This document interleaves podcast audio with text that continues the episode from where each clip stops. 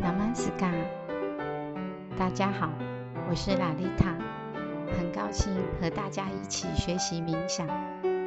今天我们要跟大家聊聊瑜伽里的阴阳学说。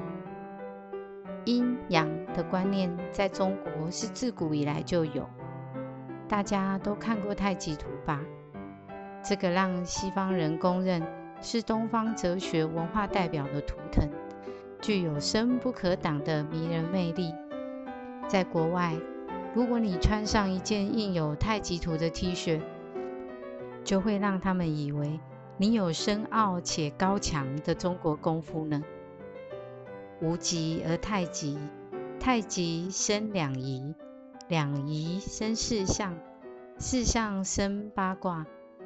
在太极里，阴阳是个整体，孤阴不生。独阳不长，阴中有阳，阳中有阴。这在印度和瑜伽里也有相同的概念哦。之前我们提到，瑜伽有最主要的三条脉，分别是中脉、左脉和右脉。今天我们进一步来解释左脉和右脉。瑜伽四大经典中的《哈达瑜伽经》，哈达这两个字是梵文哈他的音译，其中哈可代表右脉，他则代表左脉。这两条脉在本质上都是心智导向灵性的脉。左脉又称月脉、太阴脉，梵文叫做伊达。它由脊柱底的左边开始蜿蜒向上，绕到右鼻孔，属性是冷和静，主控心智和灵性之间的关系。在生理功能上，偏向我们的副交感神经，会让右脑较为活跃。右脉又称日脉、太阳脉，梵文叫品嘎拉。它由脊柱底的右边开始蜿蜒向上，绕到左鼻孔，属性是热及动，主控心智与物质之间的关系。在生理功能上，偏向我们的交感神经，会让左脑较为活跃。左右脉也含藏着生命的一些秘密。在印度。不同派别的瑜伽大师都曾经开始，当右鼻孔通气时，较适合进食和粗钝的工作；而当左鼻孔通气时，较适合从事灵性的工作，静坐冥想或休息睡觉。因为右鼻孔通气有助于使体内产生热能。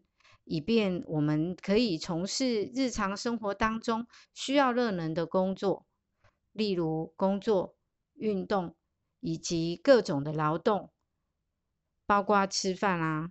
如果右鼻孔通畅，能够提升胃的元火，加强消化能力。所以在印度阿育吠陀的养生观念里，饭后适合向左侧躺一下，让右鼻孔在上。有助于通气，进一步可以帮助消化。相反的，当左鼻孔通气时，就有助于身体的冷静，使心灵平静，适合从事低耗能的工作以及冥想。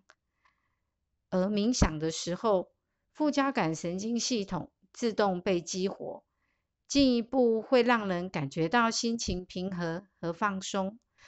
所以，当我们感觉到愤怒或是情绪激动时，可以按压住右鼻孔，只用左鼻孔呼吸，这样深呼吸个十次，这愤怒和激动就会渐渐平息。同时，很多古老的民族，包括中国、印度、埃及、苏美人以及玛雅人。都有崇敬太阳的观念，并且会配合太阳进行农耕以及一切日常的活动。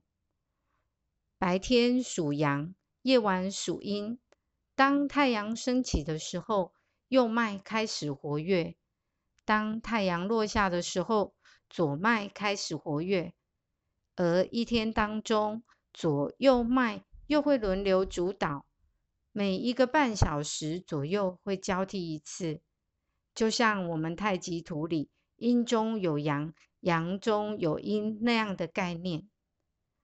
之后啊，大家可以观察一下，自己是不是在一天当中，有时候会感觉左鼻孔比较通畅，有时候是右鼻孔比较通畅。而如果我们常常鼻塞，或者总是只有一边鼻孔通畅，那左右脉就有些失衡喽。上述所说的阴阳观念，进而也影响到选择什么样的时间最适合冥想呢？嗯，其实有空的时候，有念头想要做冥想的时候，就是最适合冥想的时间啦。因为现在人实在太忙碌了，忙着扮演别人眼中的自己，以及自己以为的自己。事实上啊，在印度不同经典传承以及不同派别的瑜伽大师，他们共同都有提到，冥想的最佳时间是在日出时和日落时的前后一个小时，以及中午和半夜。那差不多就是我们中国所说的子午卯酉这四个时辰。卯时是清晨的五点到七点，午时是中午的十一点到一点，酉时是傍晚的五点到七点，而子时呢是晚上的十一点到一点。这四个时段是最适合冥想的。进一步来说。子午卯酉就相当于八卦里头的太阴、太阳、少阴、少阳四个时段。这四个时段，无论是大地的气，或者是人体内在的气，都与内在的左右脉气型有着密切的关系。白天是右脉主导，阳的力量在中午午时的太阳时段。会达到顶点。晚上是左脉主导，阴的力量在子时、半夜太阴的时段达到顶点。太阳是地球上最大的光源，也是所有生命能量的来源。而月球的引力会对地球的水分以及人体的水分产生影响。进而会影响到我们的情绪与腺体，所以在太阳、太阴这两个时段冥想，可以借由太阳与月亮的力量，帮助我们身体做微妙的调整。而黎明时的少阳时段，阴的力量渐渐减弱，阳的力量渐渐增强；傍晚的少阴时段，阳的力量渐渐减弱。而阴的力量开始增强，这两个时段阴阳几乎是接近平衡的。这样在左右脉平衡的情况下冥想，比较不会受到内外气型的干扰，同时会帮助我们身体做好准备，因应接下来阳盛或者阴盛的情况。大自然的微妙变化。与我们的身体腺体有着精细的共振连结。每个人的情况不同，能与冥想交织出什么样的乐章，那就有待大家亲自来体验了。但有人会问两个关于半夜子时静坐的问题：第一是，子时是休息的时候，也是身体的修复时间；第二。子时是太阴，阴的力量最强，那是否会比较容易受到阴灵、阴气的干扰？其实啊，白天意识活动较强，也比较容易受到日常事情的牵绊，例如工作、上学、照顾孩子、照顾家人，这样反而比较不容易专注。头脑里想的事情也比较多。但子时的时候，意识活动较弱，松果体作用力强，我们反而比较高的层次更容易觉醒。所以，像清朝中医大师叶天士，他所写的《温病调变》这本书里，就主张子午静坐。当然，为了身体有足够的时间修复，还是不宜太晚睡觉啦。又有些地方或是季节，中午阳光猛烈，所以并非中午冥想就一定要跑到大太阳底下。大家要小心，不要被晒伤。如果我们平常都很忙碌，没有办法一天做四次冥想的话，那么会建议在清晨出门前以及傍晚回家后，也就是黎明和黄昏的时段来做冥想。